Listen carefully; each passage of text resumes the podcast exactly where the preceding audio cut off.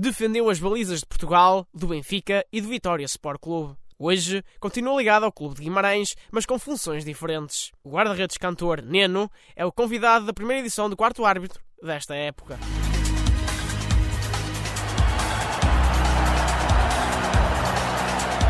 Quarto árbitro.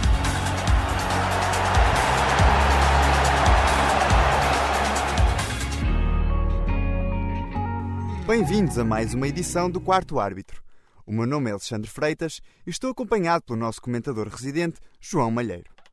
O convidado desta edição é Neno, antigo guarda-redes internacional português e atual Relações Públicas do Vitória de Guimarães. Neno, antes de mais, obrigado por ter aceito o nosso convite.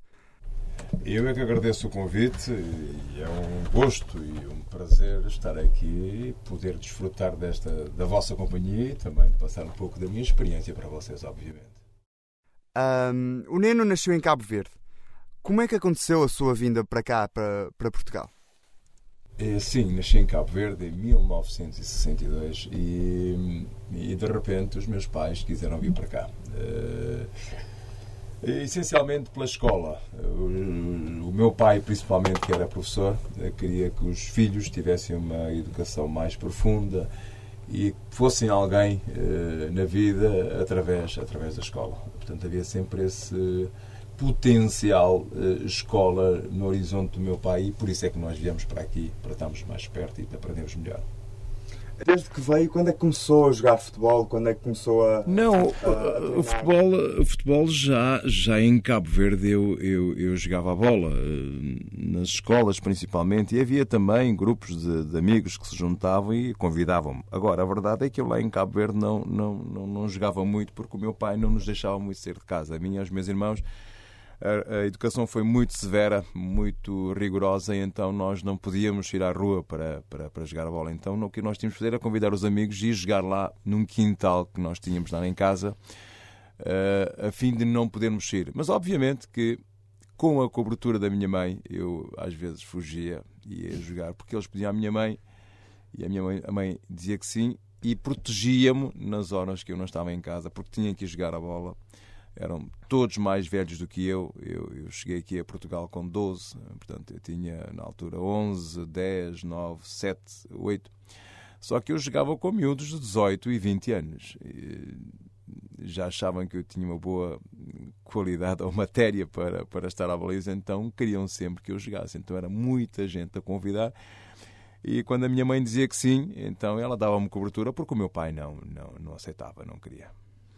Como é que a sua veio, a sua veia cabo-verdiana continua presente na sua vida atualmente? Ouça, eh, eu realmente não tenho uma grande ligação, mas tenho irmãos, irmãos lá que me dão as notícias todas e esporadicamente tenho convites da embaixada. Portanto, eu acompanho Cabo Verde no seu todo e tenho vários amigos que vêm e vão e vão me dando notícias. Um, começou a carreira no, no Barreirense, depois foi contratado pelo Vitória de Guimarães? Não, não, não comecei no Barreirense, comecei no Santo Antoniense. Do Santo Antoniense eh, fui para o Barreirense, passado três anos, fiz iniciado e iniciado juvenil. Eh, como juvenil ainda fui para o Barreirense, o Barreirense foi-me lá buscar. Do Barreirense fui para o Benfica, do Benfica, eh, uma das condições que eu pus na altura, e porque o Benfica tinha um guarda-redes que era, que era titular do Benfica e titular da Seleção Nacional, eu achava que no Benfica poderia aprender como se aprende sempre, mas uh, com a minha idade eu tinha que ter prática, tinha que jogar. Então pedi ao, presidente do Benfica na altura para ser emprestado. E mesmo esse empréstimo, empréstimo durou muito a acontecer porque o treinador que lá estava já não queria que eu saísse mas eu fiz prevalecer uh, aquilo que eu tinha dito antes ao Presidente e então fui emprestado então ao, ao Vitória. Uh, foi então emprestado ao Vitória, uh, onde, passado alguns anos, acabou a carreira. diria que o seu coração só tem duas cores, preto e branco? E eu costumo muito dizer isso em, em Guimarães. é preciso dar importância àquele que, não nascendo em Guimarães, é vitoriano. E aquilo que aconteceu comigo, eh, nasci benfiquista, mas aprendi a gostar do Vitória. É um clube que, desde a primeira, primeira hora que eu cheguei lá, é um clube que me aceitou, me levou, uh, acarinhou-me, enfim, o clube praticamente deu-me tudo e eu a palavra ingratidão não existe no meu dicionário. E, obviamente, por ter estado naquele clube que me deu uh, as condições para eu mostrar o meu futebol, eu tenho também que agradecer, de certa forma, todos eles, a forma simpática e bonita como, como, como fui tratado. Mencionou a sua passagem pelo Benfica, foi campeão nacional lá três vezes. Considera que foi o momento mais alto da sua carreira? E há momentos muito bons. Eu não posso só dizer que foi o facto de ter ganho ou ter uh, sido campeão nacional. Uh, também taças que eu ganhei também deram uma alegria tremenda. Uh, as supertaças que eu ganhei também deram uma alegria tremenda. Então são vários momentos, aqueles momentos bons e mesmo aqueles momentos menos bons também nós, de certa forma, até porque para nós guarda-redes as pessoas recordam sempre dos menos dos momentos menos bons. É sim, aqueles sim. que marcam as pessoas e são aqueles que as pessoas praticamente nos vêm a falar esporadicamente na rua. É, pá, aquele jogo não te correu muito bem e tal. E nós temos, de certa forma, também, eh, enfim, é, é o que eu digo, é viver com as alegrias e conviver um pouco com os momentos menos bons que nos possam aparecer na nossa vida. Um momento talvez menos bom que, que viveu foi eh, uma saída atribulada do Benfica, em conjunto com o Vidor Paneira. Como é que viveu esses momentos enquanto jogador? Uh, naquela altura, naquele momento, uh, eu tinha que ter uma solução. portanto, houve problemas. Problemas não foram bem problemas, atenção.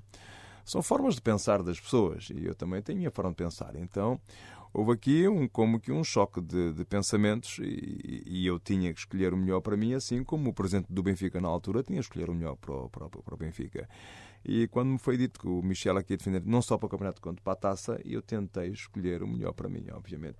Uh, na altura mencionou que às vezes os jogadores são um bocado tratados como mercadoria e hoje em dia temos transferências por preços exorbitantes, por exemplo, por jogadores. Acha que essa realidade ainda se mantém, essa forma de pensar? Ouça, menos, menos do que no meu tempo. Quanto, quanto ao preço exorbitante dos, dos, dos, dos jogadores, eu, eu, eu digo, ou posso dizer que pode ser exagerado, mas a verdade é que há rentabilidade nisso. O Cristiano Ronaldo uh, sai do Real Madrid para a Juventus e no mês o passe dele foi pago. Portanto, há muito dinheiro a rondar aqui assim. Portanto, e estamos a falar do melhor jogo do mundo. É o jogador que e quer queiramos, quer não, e eu vou falar desta forma, é o produto mais vendido do mundo. Se você for uh, à África, no centro da África, e for perguntar quem é o presidente dos Estados Unidos, quem é o presidente português ou quem é o presidente de qualquer país africano, essa criança é capaz de não saber dizer. E se você perguntar quem é o melhor jogador do mundo, ele vai dizer é o Cristiano Ronaldo. Toda a criança, hum. toda a gente sabe quem é o Cristiano Ronaldo. Então, se é o produto mais vendido do mundo, é o produto mais rentável do mundo. Portanto, todo o dinheiro que anda à volta do futebol tem a sua razão de ser. Logicamente que dentro dessa, de, de, enfim, dessa da, da economia há, há, há, pessoas que fazem uma certa polémica e fazem essa forma de, de, ganhar dinheiro muito mais fácil. Isto é perfeitamente normal, porque o próprio mercado assim o exige também. Portanto, é, não é perfeitamente normal. Eh, na altura, eh, no contexto em que eu disse isso, eh, eu estava, eu estava a ser tratado realmente como uma mercadoria. E isso são coisas que eu não, não, não, aceito, fruto da educação que o meu pai me deu. O Neno jogou nove vezes pela seleção. Foi nove vezes uh, o guarda-redes, o guardião das nossas balizas, uh, enquanto país. Qual é a sensação de representar todo um país e de guardar as balizas da nossa seleção? Vê, olhando para trás todo, todo o trajeto, eu, eu, o que lhe posso dizer-lhe é que foi um momento que eu não consigo descrever. E ninguém o consegue descrever. É difícil eu transportar por palavras, ou então, se calhar, o homem não convencionou ou não inventou palavras para eu descrever esse momento, porque são momentos mágicos, únicos. É que marcam, isto, isto, sim, isto é que marca a vida de, de, qualquer futebolista e quem diz futebolista diz de basquetebolista, diz um gajo que joga handball, enfim, qualquer modalidade que, que, se, possa, que se possa fazer e representar um, uma nação, quer dizer, isto é qualquer coisa, é, é um momento sublime da carreira de qualquer desportista. Uh, falamos agora de 96. Em 96, toda a gente o apontava como suplente de Vitor Bahia no entanto, António Oliveira, o selecionador da época, selecionou Alfredo. Uh, como é que se sentiu? Na altura, quando isto aconteceu, eu achei que não foi correto. Aliás, anos mais tarde, o próprio Oliveira veio a reconhecer isso perante mim, uh, que não tinha sido correto. E isto uh, logicamente que não apaga, porque a história ela não pode ser apagada com desculpas. Mas eu levei isso em conta porque eu achei que eu estava correto. Mas achei que uh, não tinham sido correto para comigo. Apesar de, se eu lhe for a contar, houve, nós fizemos nove jogos. Desses nove jogos, o Vitor Bahia fez oito, eu fiz um, e dos oito que o Vitor Bahia fez, eu estive no banco nesses oito, nesses oito jogos e quando chega à seleção, eh, à escolha dos jogadores, eu não ter sido escolhido, aliás, eu acho que na altura até foi feito espécie de um referendo se eu tinha que ir ou não e 99,9% disse que realmente eu merecia estar na seleção nacional eh, porque e aqui vem uma palavra que é, que é, que é a palavra mestra por uma questão de justiça. E eu é que tinha que lá estar Neno, fazemos então agora uma pausa na nossa conversa para ouvirmos a rubrica Olheiro. Uh, o João Filipe Brandão e o Alexandre Matos falam-nos da época de Tiago Silva, médio do Feirense. Tiago Rafael Maia Silva, médio criativo de 25 anos do Feirense, tem vindo a ganhar muito destaque desde que chegou ao clube de Santa Maria da Feira. Mas as coisas nem sempre correram tão bem ao jogador. Fez a sua formação no Benfica, mas nunca conseguiu ganhar o destaque necessário para chegar à equipa principal e transferiu-se para o Belenenses, ainda com 16 anos.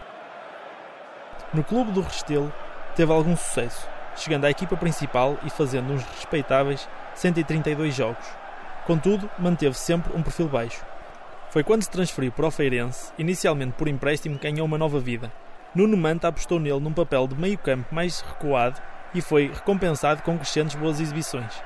Na sua primeira época, em 2016-2017, assinou 6 golos e 2 assistências em 27 jogos na Liga ajudando a sua equipa a alcançar o oitavo lugar no campeonato.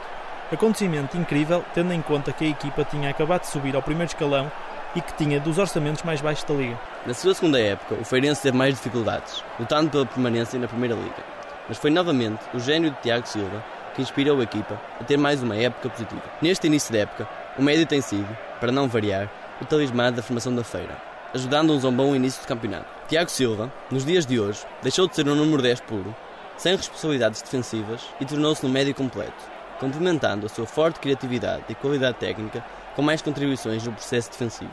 Algo evidenciado pelo facto do Feirense, até a última jornada, ser o clube da Europa com menos gols sofridos, com apenas 3. O médio, com apenas 25 anos, poderá ser uma boa surpresa esta época na Primeira Liga. Neno, terminar a carreira no Vitória era algo considerável obrigatório?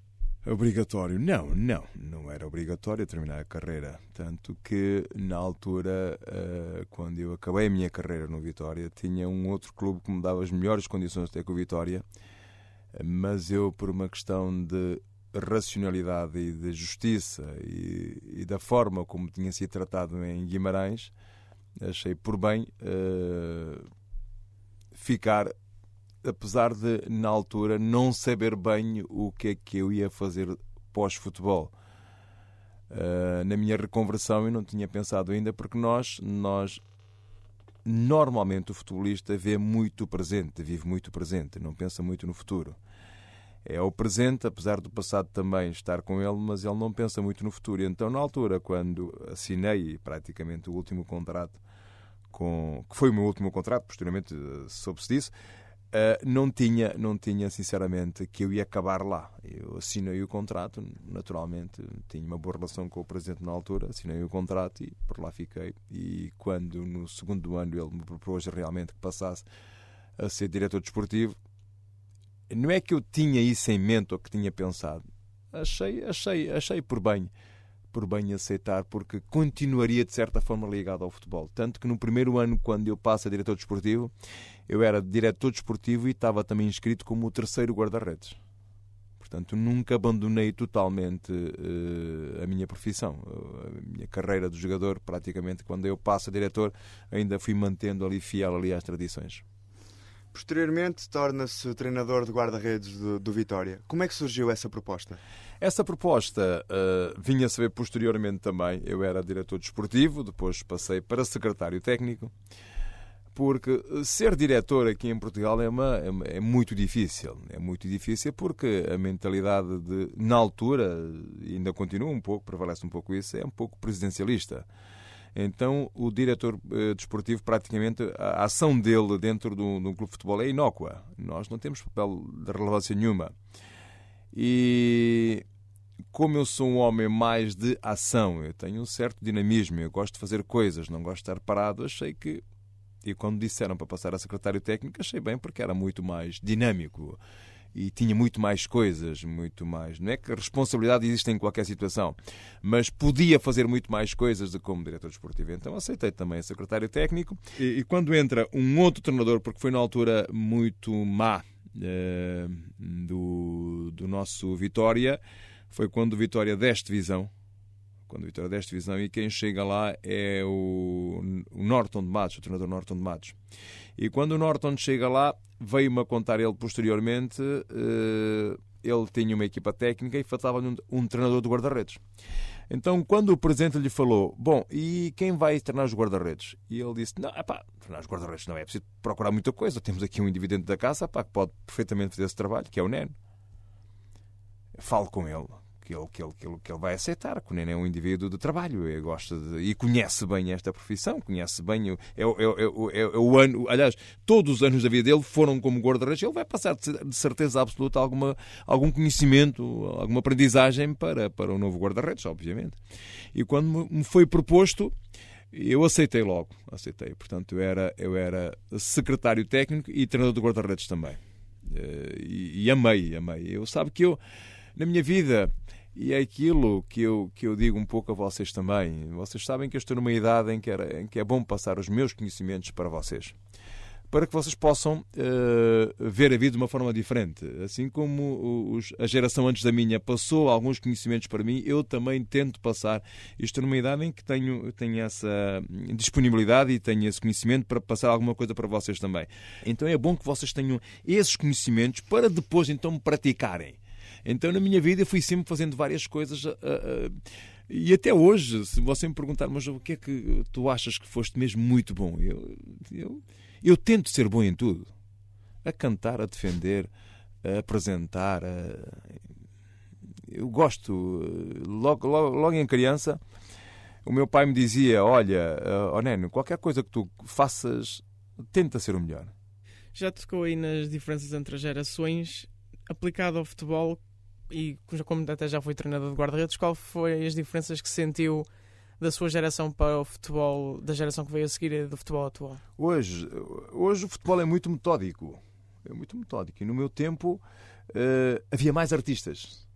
Porque qualquer jogador que jogava no meu tempo era capaz de pegar na bola ir para cima de um, de um jogador qualquer fintar, vai para cima do outro finta também. E hoje não, hoje não há. O futebol está de uma forma muito mais. A ciência, a forma como, como, como uh, é analisada ao pormenor uh, várias diferenças e costumes, porque uh, a análise é feita sobre a outra equipa, ela é muito criteriosa. Portanto, já sabe tudo muito bem o que se passa do outro lado. Nós, quando vamos jogar, e, e, se vocês forem reparar hoje, o jogo hoje é ganho ao detalhe. Eu, eu, eu tenho uma, uma, uma, uma, uma, uma definição bem para o futebol do meu tempo, que é era a ciência dos treinadores e a arte dos futebolistas. Essa era a definição que eu dava aos, aos, aos, aos, ao futebol do antigamente. Hoje há uma arte realmente, a maior parte deles tem uma certa arte, todos eles têm uma arte. E a, ciência também continua lá. Mas só que eu acho que hoje é tudo muito mais metódico. Dos poucos jogadores que fazem a diferença, e o Cristiano Ronaldo é um deles, o Messi também, no curtos passos, ele consegue fazer coisas. E de resto, há um ou outro que consegue fazer a diferença. Mas esses dois são os dois do, do topo. E, e, e, não me venham, não me venham pôr mais gente dentro desse lote só desses jogadores. O Neymar para lá caminha também, mas não chegou lá. Esse patamar ainda são esses dois. Depois de ter uh, saído das funções de treinador de guarda-redes, uh, o que é que o levou a assumir o cargo que tem atualmente no Vitória? Não, uh, repare, a, mim foram sempre propondo cargos uhum. e, e confesso-lhe que eu, eu, eu, eu, dentro do cargo que eu tenho em Relações Públicas, eu também sou team manager trabalho com a comunicação e trabalho também. eh, Aliás, eu até um relato agora também. Nós fizemos pela primeira vez eh, no Vitória uma transmissão ah, através de, do Face No Facebook. do, do Vitória. Este, este, fomos jogar para a taça eh, Valenciano e não havia transmissão e nós transmitimos. E as pessoas adoraram e nós estávamos até com um certo receio, com um certo medo porque era a primeira transmissão, mas correu realmente bastante bem. E, e- e um, dos, um dos, dos- dos comunicadores fui eu, quer dizer, então dentro, da, da- de- dentro de ser relações públicas também trabalho na, na, na- na comunicação, no marketing também, que eu adoro, adoro o marketing. É, é- é no marketing que eu passo a maior parte do meu tempo, porque eu adoro, adoro a forma como o marketing trabalha, eh, a forma como, como vocês, jovens, eh, inovam, eh, reinventem coisas e inventam coisas. Eu, eu- eu não- eu às vezes, não, é- não sempre, mas mais pela seleção nacional, nós temos Legends, fazemos uma, um, um campeonato todos os anos na Rússia, que fomos todos jogadores que pertencem à seleção nacional. E a verdade é que eles pensam que têm 20 e 30 anos. Eles já têm 40 e 50 anos. Mas eles pensam que têm 20 anos. E eu tenho que de vez em quando falar, pessoal, eh, atenção, vocês, o vosso período já passou. Portanto, vocês pensam que chegam à bola, mas o corpo já não reage tão bem quanto reagia antigamente. Portanto, há um atraso daquilo que pensamos e daquilo que nós fazemos. Esta é a grande diferença entre a tua geração e a minha geração. Voltando agora para, para Guimarães e para o clube. Em Guimarães vive-se muito o amor ao clube da terra. Ouça, é a nossa grande arma. A grande arma do Vitória é essa paixão, esse amor que os, que os adeptos, os vitorianos têm por, por- pelo clube, que é uma coisa de estudo.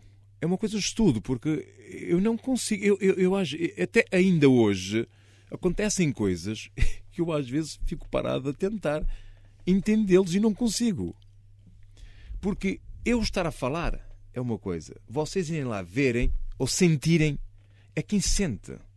É que pode vir tentar explicar isso por palavras e mesmo assim não consegue. Reparem que nós hoje estamos a ter um problema porque dentro do Vitória, antes do filho nascer, já querem que o miúdo seja sócio do Vitória. Isto é impossível. Gente precisamos, precisamos de uma fotografia da criança. Mas o miúdo não nasceu ainda. Então, como é que podemos pôr sócio uma pessoa que ainda não nasceu? E, e há, essa, há essa guerra em casa. Quem é que vai pôr o filho sócio? É o avô ou o pai? Mas o, o avô é que é o homem respeitado lá de casa. Então o avô tem a primazia. Então o avô quer levar o filho para ser sócio de Vitória. Portanto, até nisto, quer dizer, é uma coisa que vem de geração em geração, mas a paixão, o amor, a forma como se vive, porque eles vivem em função do Vitória. Quando o clube ganha, ouçam, a cidade ainda é em festa. E eu, eu, eu, eu saio muito à rua porque eu gosto, eu sou um homem do povo, eu gosto de estar com, com, com o povo, eu gosto de estar junto dos adeptos, gosto de estar com eles, gosto de senti-los, porque é, é, é, é, é, aqui é que é o futebol. Portanto, são coisas, eu às vezes vou, vou, vou, eh, pelo facto de cantar, vou a sítios, ouçam, não queiram saber, eh, se não se canta uma música do Vitória, a festa não está salva. Para salvar a festa, tem que se cantar a música do Vitória. Ouça, o Vitória é grande pelos sócios que tem. O Vitória só ganhou uma supertaça e uma taça de Portugal. Agora tem uns sócios que são conhecidos a nível mundial. Miúdo com 3 anos sabe melhor a música do Vitória do que eu. E eu, como há, há, fase, há, há partes que eu não sei, eu dou o micro ao miúdo e ele é canta. é para você ter noção da, da, da paixão que já está dentro do miúdo. Não se consegue explicar. É uma coisa que se sente, que se vive e que eles mostram. Por isso é que o Vitória nunca andará sozinho. Aqueles jogadores que estão lá na Vitória sabem perfeitamente que, junto a eles, vão estar sempre pessoas a, a levantá-los, porque eles não podem cair. Quando um jogador- sai à rua eh, em Guimarães, toda a gente o vê com pá, este é o homem que nos defende, este é o homem que guarda o nosso castelo. Dentro dessa paixão do pelo Vitória também origina a rivalidade que tem, eh, em particular com o Sporting de Braga, Como é, que, como é que viveu esses momentos, esses derbys como jogador? Hoje, obviamente, que vocês têm muito mais meios de comunicação. É feita de uma forma completamente diferente. Mas a verdade é que eu, eu, eu no meu tempo, nós, a minha geração, nós, nós praticamente ganhávamos sempre os jogos que nós fazíamos com o Sporting de Braga. Uh, e então a cobrança era sempre feita. E atenção, nós, nós, nós, no meu tempo, não era só com o Braga. E, e, e essa relação era mais apimentada era com o Boa Vista.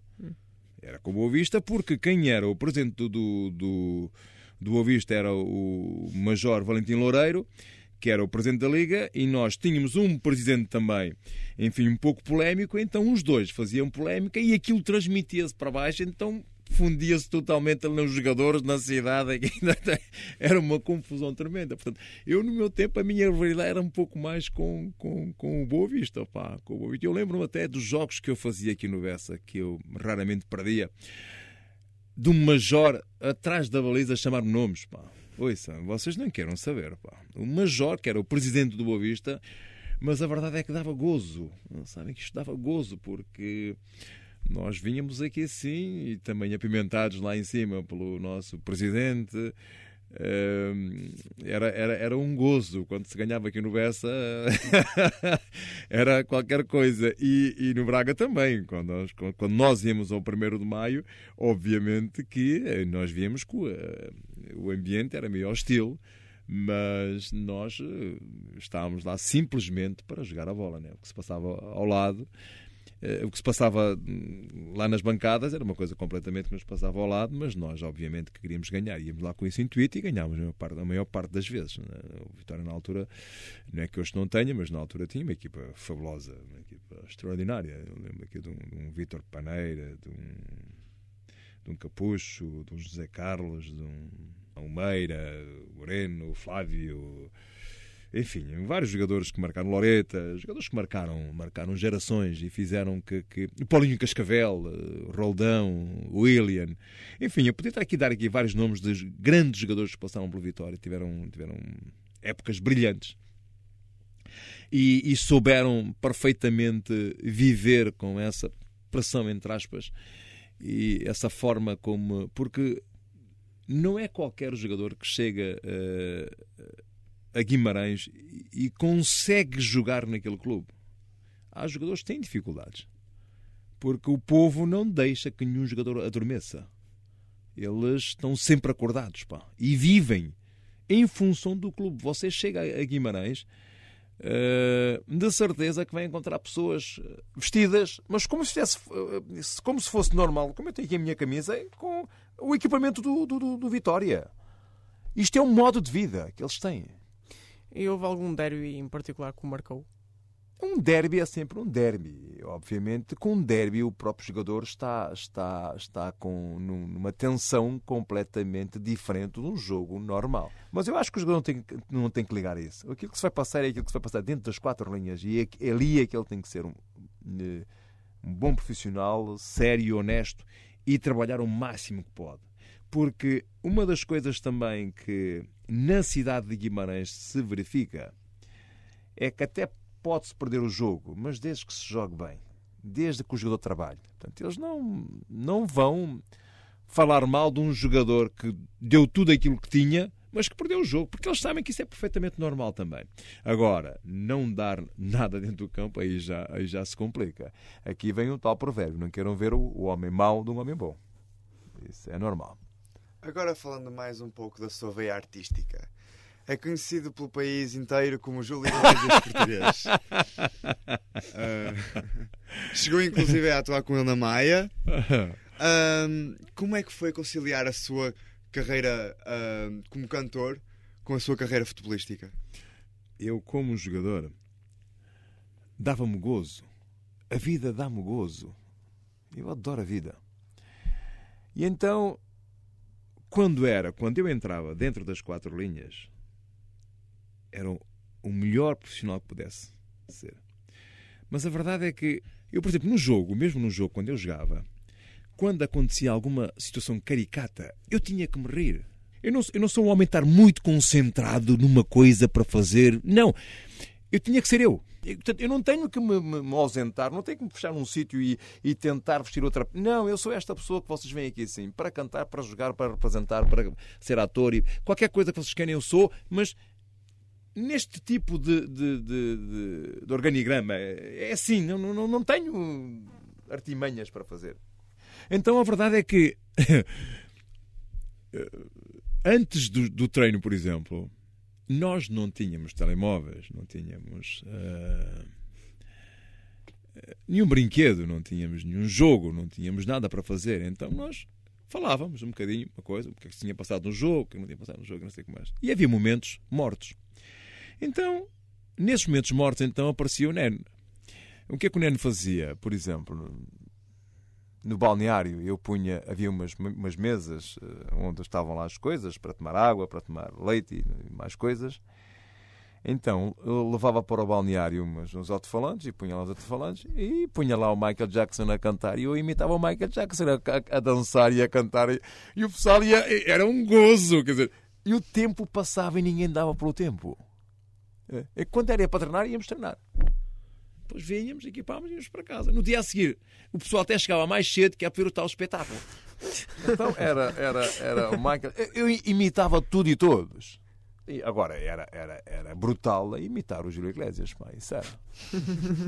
Isso era. Eu via, eu passava horas e horas a ver o Júlio e a tentar imitá-lo. Então fui sempre associado. E, e, e um belo dia o, o Júlio veio a Portugal, vem a Portugal, e eu estava no Brasil, eu estava a passar férias. E um dos, um dos assessores dele ligou-me: Panero, sabes quem está cá? Oh, não, quem vai estar cá? Um exemplo, eu estava no Brasil 10 ou 15 dias.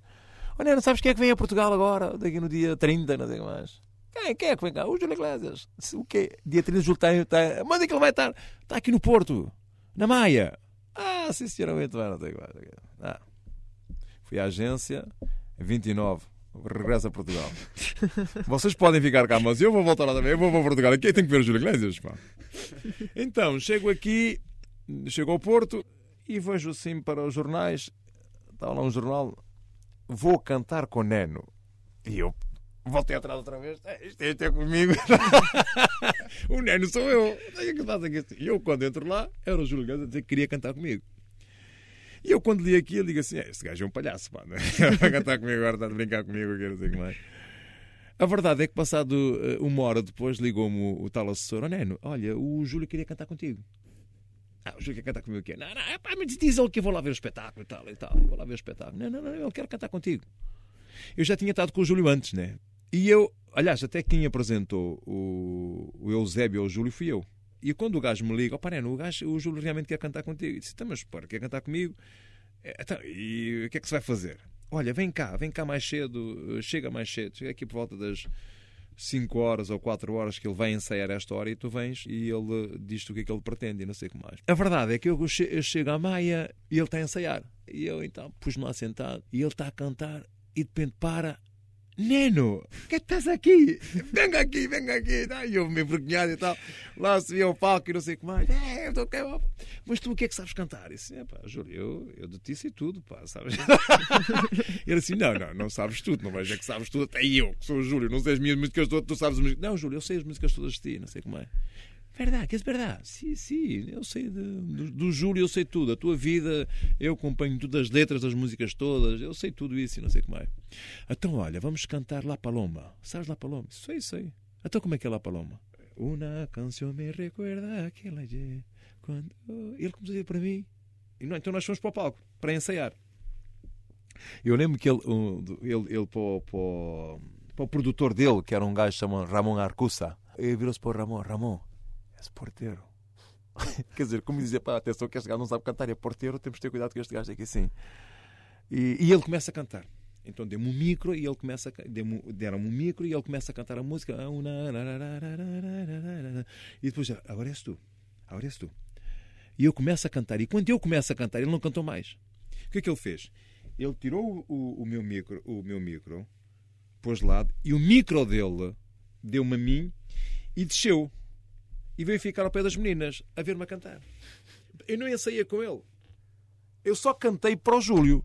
porque eu não. Ele, cantar, eu, eu sabia as minhas partes, ele sabia as partes. Não, não foi nada disso. Ele deu-me o micro, desceu, foi ficar ao pé das meninas ver-me cantar. Pronto, eu cantei aquela música toda. Oh, fantástico, Neno. Maravilhoso, maravilhoso. Quero cantar comigo. Vas a cantar. Que vamos a cantar outro. Não, não, Júlio, não, não, peraí. As pessoas vieram aqui para te ver a ti, não foi ver a mim. Não, tu vais cantar. Eu só canto esta aqui assim. Não, o António Sala também vai cantar, porque o António Sala também cantou connosco, pôs uma outra música. Coimbra, uma lição de sonho e tradição.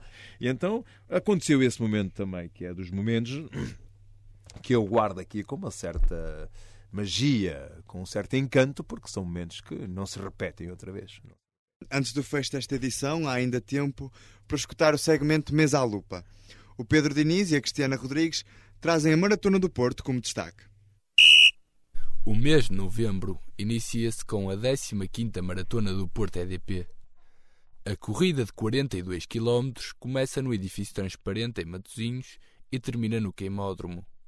O quarto árbitro esteve à conversa com o diretor da Run Porto, organizadora do evento. Jorge Teixeira falou-nos da dimensão internacional da prova. Temos neste momento, eh, digamos assim, eh, um, um conjunto de estrangeiros inscritos eh, que correspondem mais ou menos 45% dos inscritos na, na Maratona do Porto, o que significa que são à volta de 3 mil inscrições só de estrangeiros de 71 países a maratona está aí, com saúde, digamos assim. Só nos falta agora saber se o São Pedro também quer cá vir e isso nos dá bom tempo no próximo, no próximo domingo. Falou-nos também das suas ambições para o futuro. No momento, ao, ao termos uh, o selo de bronze da IAF e, estarmos este ano a trabalhar para o selo de prata, cujo objetivo é no próximo ano o selo de ouro, uh, pois claro, é um grande prestígio para, para, para a cidade do Porto, para, para a maratona, o responsável pela organização relembrou a importância financeira que este evento tem para o Porto. estamos aqui a falar de um negócio de 9 mil estrangeiros. Se cada estrangeiro deixar mil euros, repito, são 9 milhões de euros, mas eu acredito que deixam muito mais. Eu tenho nas minhas contas na minha cabeça que esta maratona é capaz de dar 12 milhões de euros de encaixe financeiro à cidade do Porto, Matosinhos e Vila Nova de Gaia. Para além da corrida principal, existem ainda a Family Race de 15 km e a Fun Race de 6 km. Mas o evento não se resume unicamente ao desporto. Vamos ter 14 eh, pontos de animação pelo percurso, vamos ter, eh, como de costume, um concerto de fado na Alfândega às 5 horas da tarde, eh, portanto, na Expo Maratona que costumamos organizar. A maratona realiza-se no próximo domingo, dia 4 de novembro, às 9 da manhã. Neno, foi um prazer receber-te aqui no Quarto Árbitro. Em nome de toda a equipa, desejamos-te as maiores felicidades. Uh, um agradecimento ao, uh, ao, comentador residente também, João Malheiro, e ao Luís Rocha, que esteve nos cuidados técnicos. Uh, é o ponto final desta edição. Não deixes de nos acompanhar no Jornalismo Net ou na Engenharia Rádio. E já sabes, não fiques em fora de jogo.